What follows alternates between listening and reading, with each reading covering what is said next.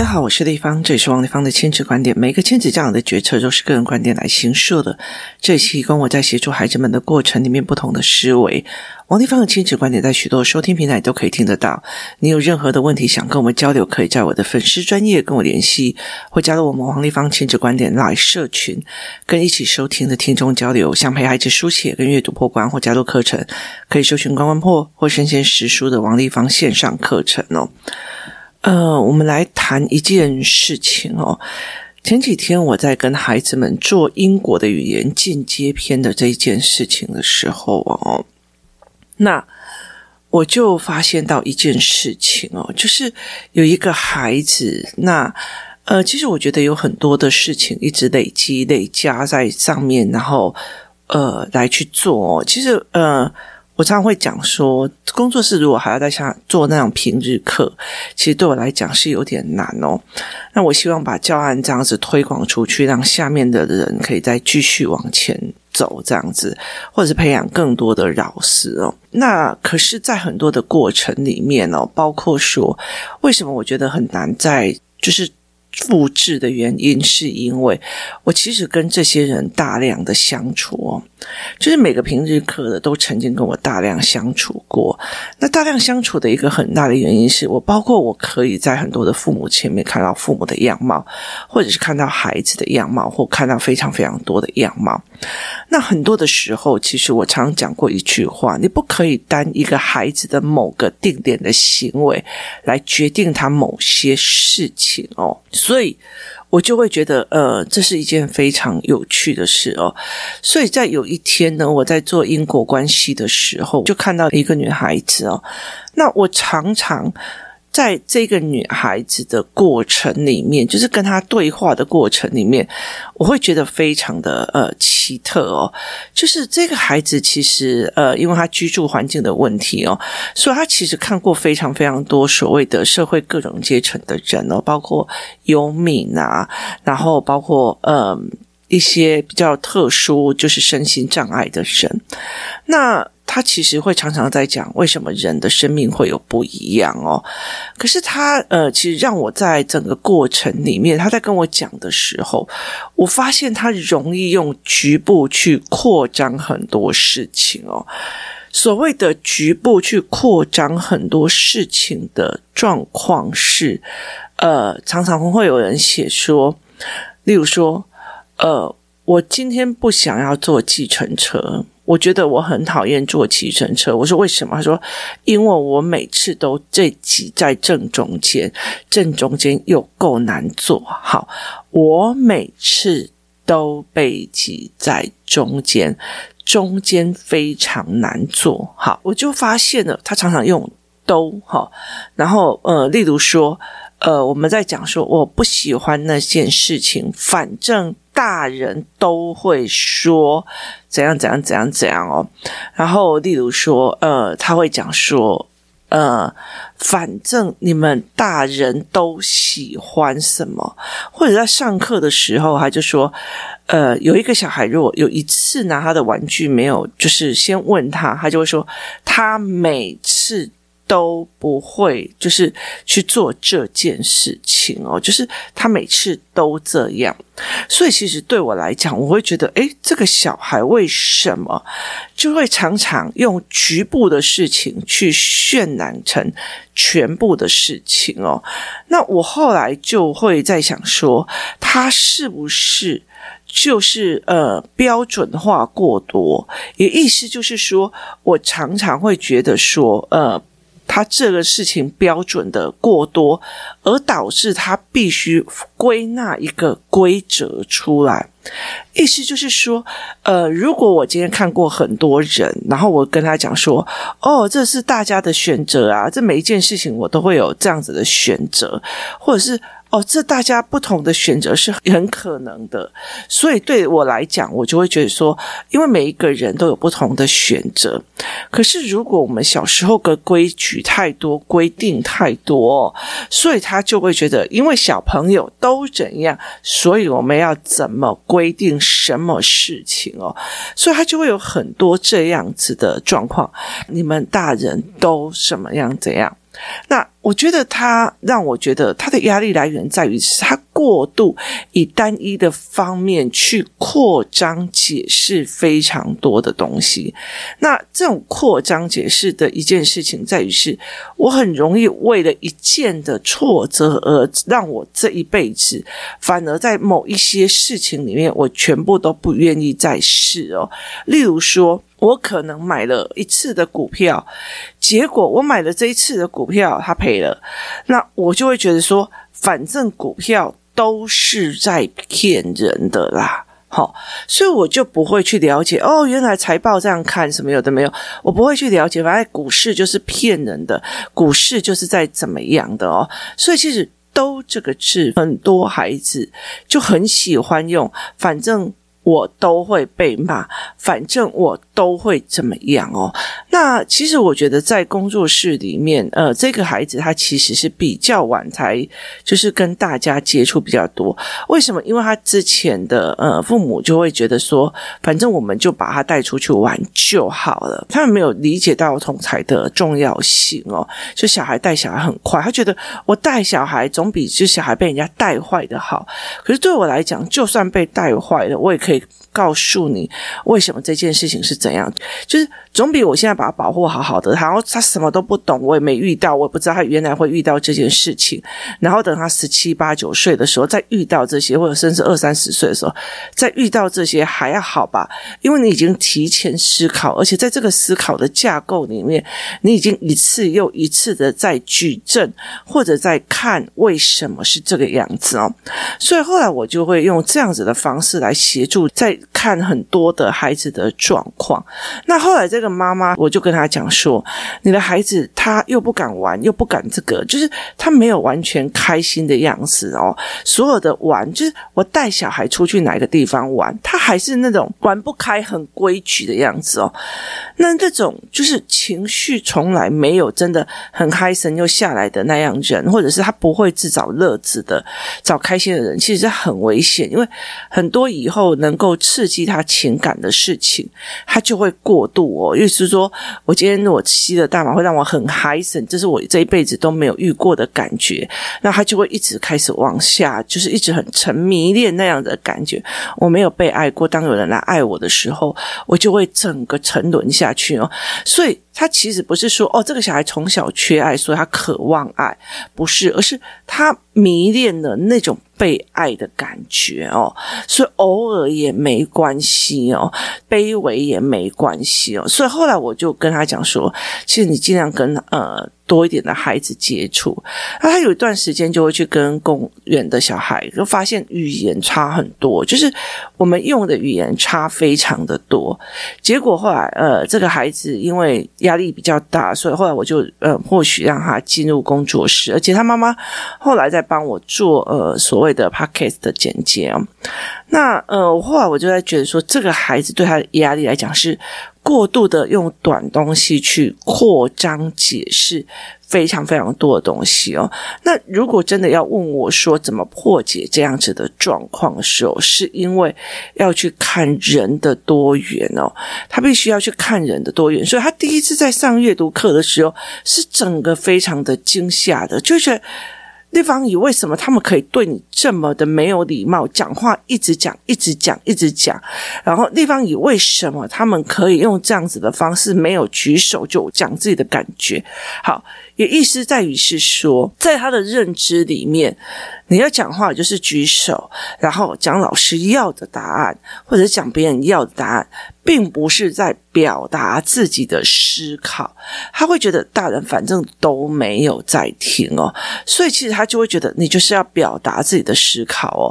所以他其实很容易，你如果这个小孩，你如果说打他一次，我跟你讲，他会记很多，他会觉得妈妈都会打人哦。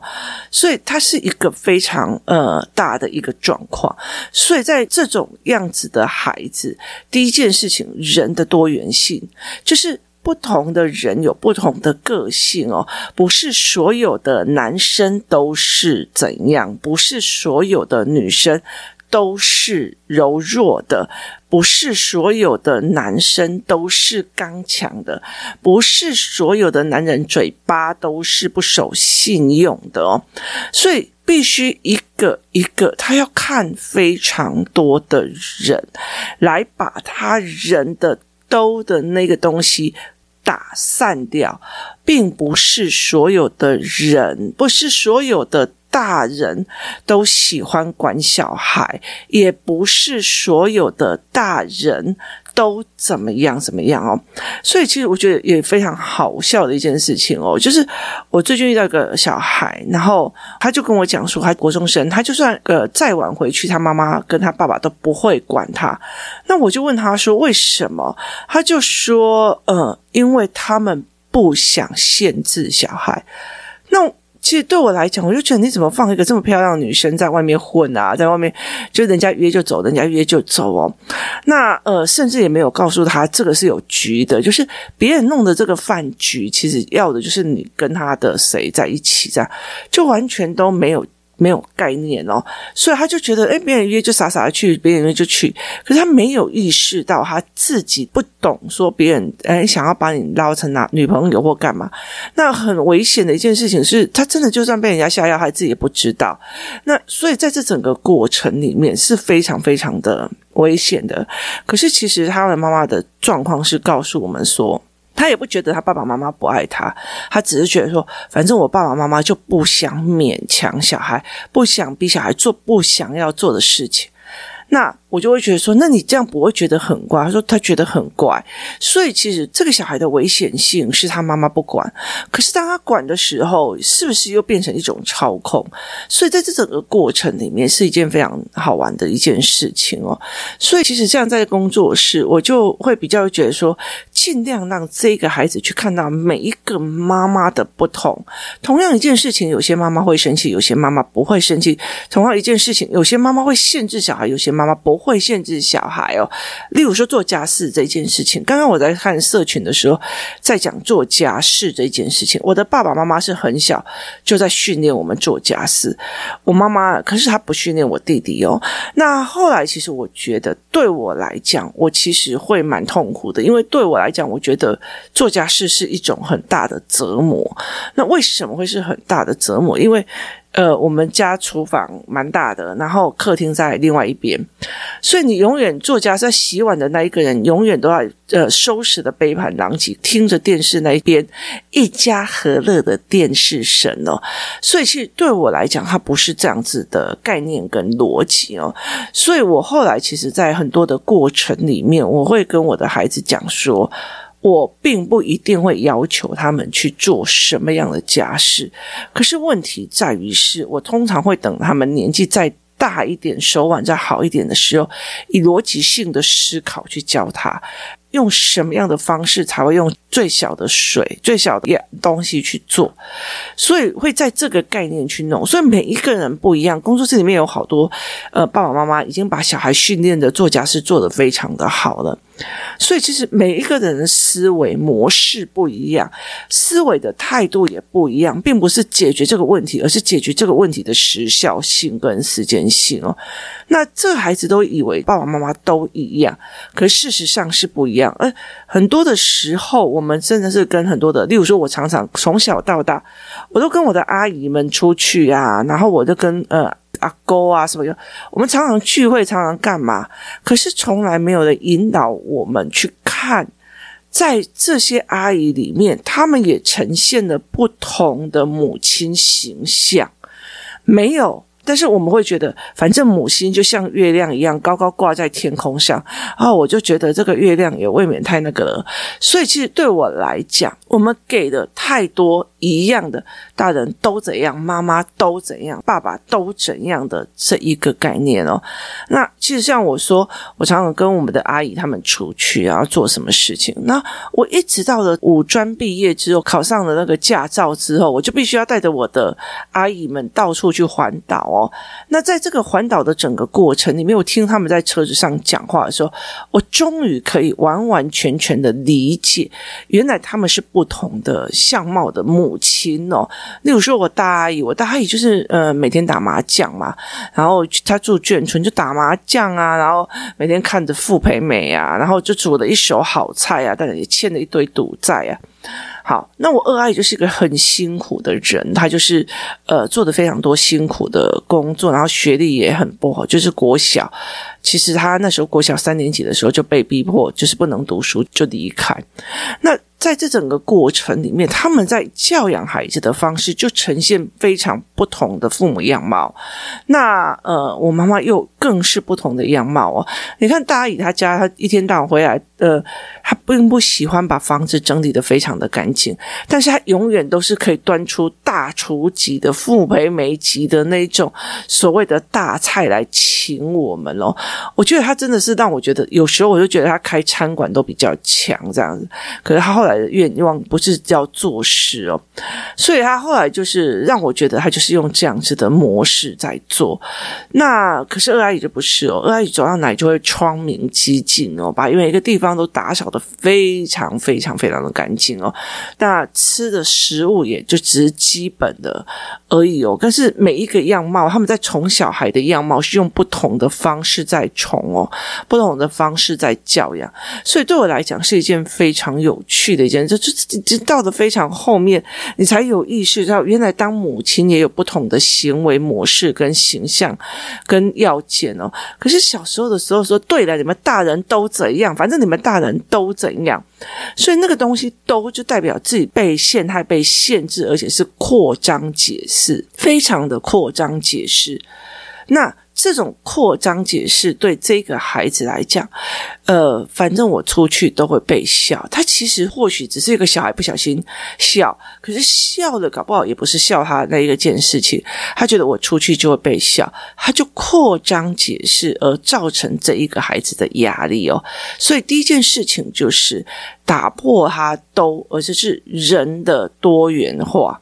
还有就是人的多样貌，或同一个人的不同样貌，反正那一个同学每次都怎样好，那同一个人真的都是小气吗？他有时候会在哪里大方，有时候又会在哪里让人家觉得他很有善心。例如说那个。哦，那个小强，他很小气，他超小气的。我每次去，他都不会跟我们，就是他从来没有请客过。好，在跟我的时候，他都没有请客过，他都是小气的。可是他是一个好爸爸，他对他的女儿有求必应，所以他整个是，反正他就是个小气鬼。他对他女儿是有求必应，他对自己也小气到一个不行，所以是针对人的不同，同一个人会有不同的行为样貌。好，在不同的呃环境里面会有不同的行为样貌哦。我有认识过在台湾。超级节省的人哦，就是一天只花个五十块啊，买一个东西这样子塞塞，然后其他的当减肥哦。哇，出国的时候好值啊，就开始买很好的东西啊，做很好吃很大餐啊，什么有的没有，然后回来再继续过苦日子哦。就是场地的不同而导致行为的不同，所以对这一个孩子来讲。它的多元在于看多元不同的人，在同一件事情里面，不同的人的做法有不同。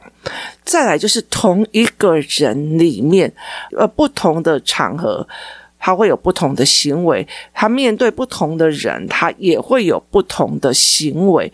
用这样子的方式来带领这个孩子去看到更多元，而不是只是都。例如说，我觉得我这个疤痕很丑，大家一定会笑我，大家都在笑我。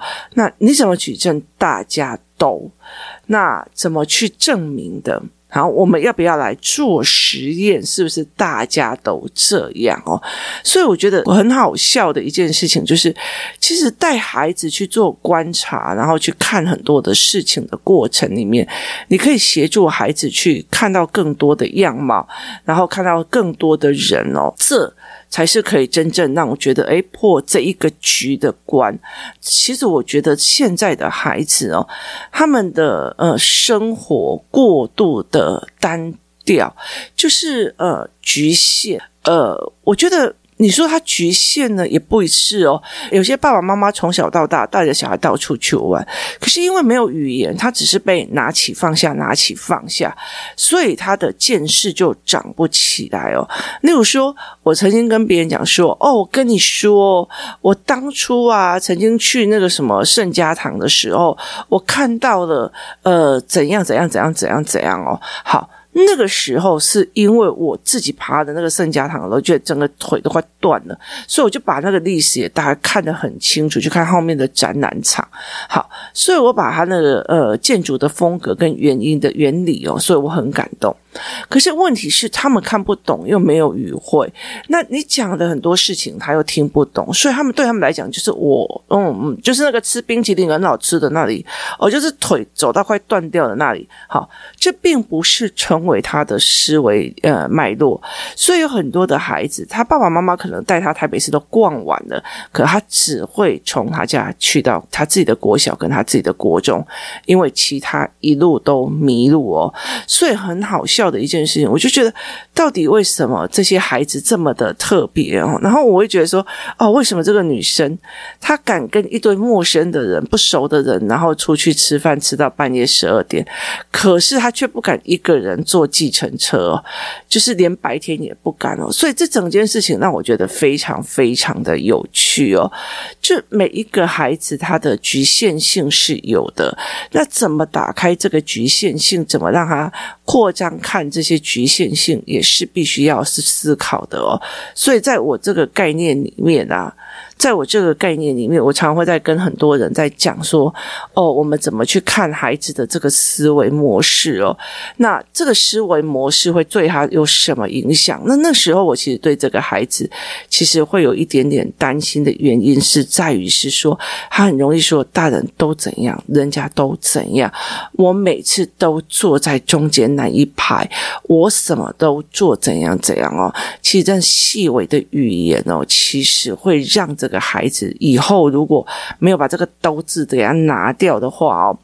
他其实非常容易被巨大的哀伤弄掉。例如说，其实只是一个人在，就是一个人在网络上批评我，结果我觉得大家都在网络上骂我，大家都怎样，大家都怎样哦。然后那一张网就会把自己困住，然后困到自己无法挣脱出来哦。所以其实我一直在抓他的，嗯，为什么这么的焦虑的点的时候，我后来会发现说，其实他。过度单纯的环境，让他自己也越来越把这个“兜”字放进去，所以会导致他越来越窄。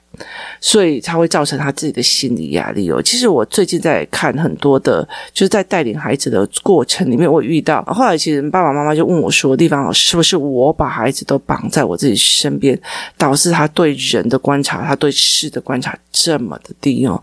那其实，因为我觉得在台湾，其实很多人出示了孩子怎么去观察一个人的重要样貌哦。例如说，呃。我怎么去观察这个人的人品，而决定我接下来要不要跟他相处？哦其实基本上我们台湾人没有在教这一块哦，但是我觉得他是呃人生当中不可避免一定要去教的一件事情哦。所以我在很多的案例里面，我在呃因为所以因果观的进阶篇里面，前面有写的非常非常多的这样子的概念哦，协助孩子们去思维。这件事情是怎么看中间的人品的哦？因为你观察了这件事情，而发现了这个人的人品是自私的，所以你会不会说把很重要的东西交代给他，或者是去做什么事哦？